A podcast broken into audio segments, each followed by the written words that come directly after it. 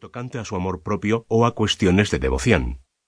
En este último aspecto se mostró siempre dispuesto, lo que le mereció el sobrenombre de El Piadoso.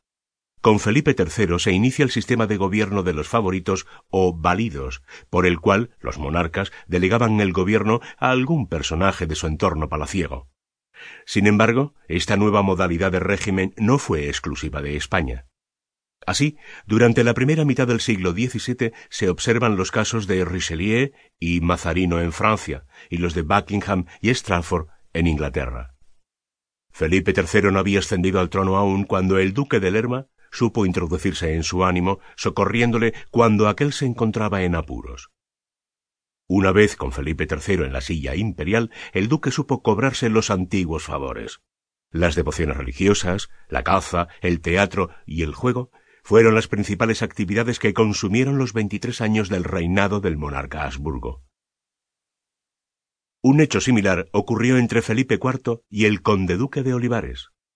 Con el tercer Felipe aún en el trono, el conde duque se infiltró en las salas y recámaras del hijo de aquel, quien, además, era el heredero al trono.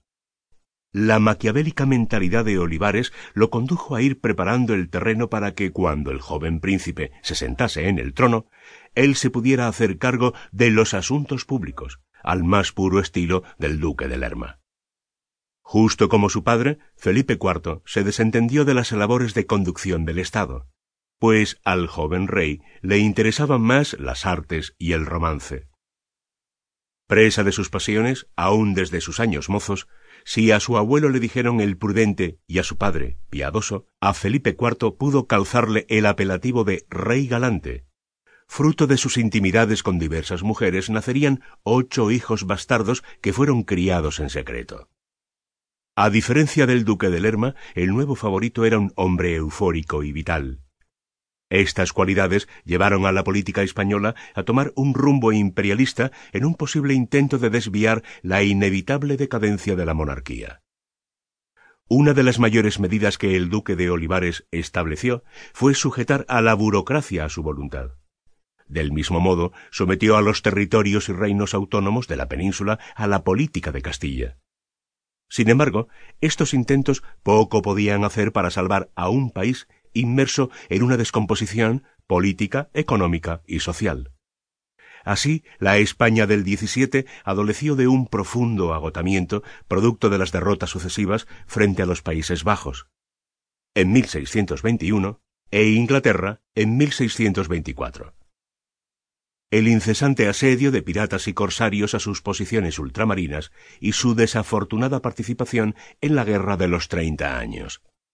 Para entonces el declive económico español ya era total y el país carecía de los recursos necesarios para sostener una política exterior de envergadura. Por otro lado, y para agravar más la situación, la política autoritaria del conde duque de Olivares provocó las revoluciones secesionistas de Portugal y de Cataluña en 1640 en el interior de la península. El último Habsburgo español y su heredero. Carlos II, vástago de Felipe IV y último monarca de la Casa de Austria, simbolizó el hundimiento hispano.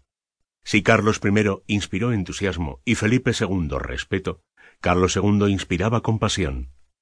Nacido en 1665, el último Habsburgo fue un niño endeble y raquítico, retrasado físico y mental, que jamás gozó de óptima salud, creciendo ignorante y apocado. Su lamentable condición física le valió el sobrenombre de el hechizado, debido a que estas carencias fueron atribuidas a un maleficio o a una influencia diabólica. Durante su gobierno se intentó un entendimiento con Francia. Es así que en 1678 fue firmada la paz de Nimega y un año después se concertó su casamiento con María Luisa, la hija del duque de Orleans, hermano de Luis XIV. A medida que pasaban los años y la salud del rey español empeoraba, crecía la expectación de las diversas potencias europeas, pues el monarca, de quien se cree que sufrió el síndrome de Klinefelter, probable resultado de la política de los Austrias de casarse entre sí, no había dejado descendencia para que lo sucediese en el trono. Finalmente, el hechizado Carlos II fallece a los treinta y ocho años, si bien su precario estado físico lo hacía verse mayor. La sorpresa fue grande cuando en su testamento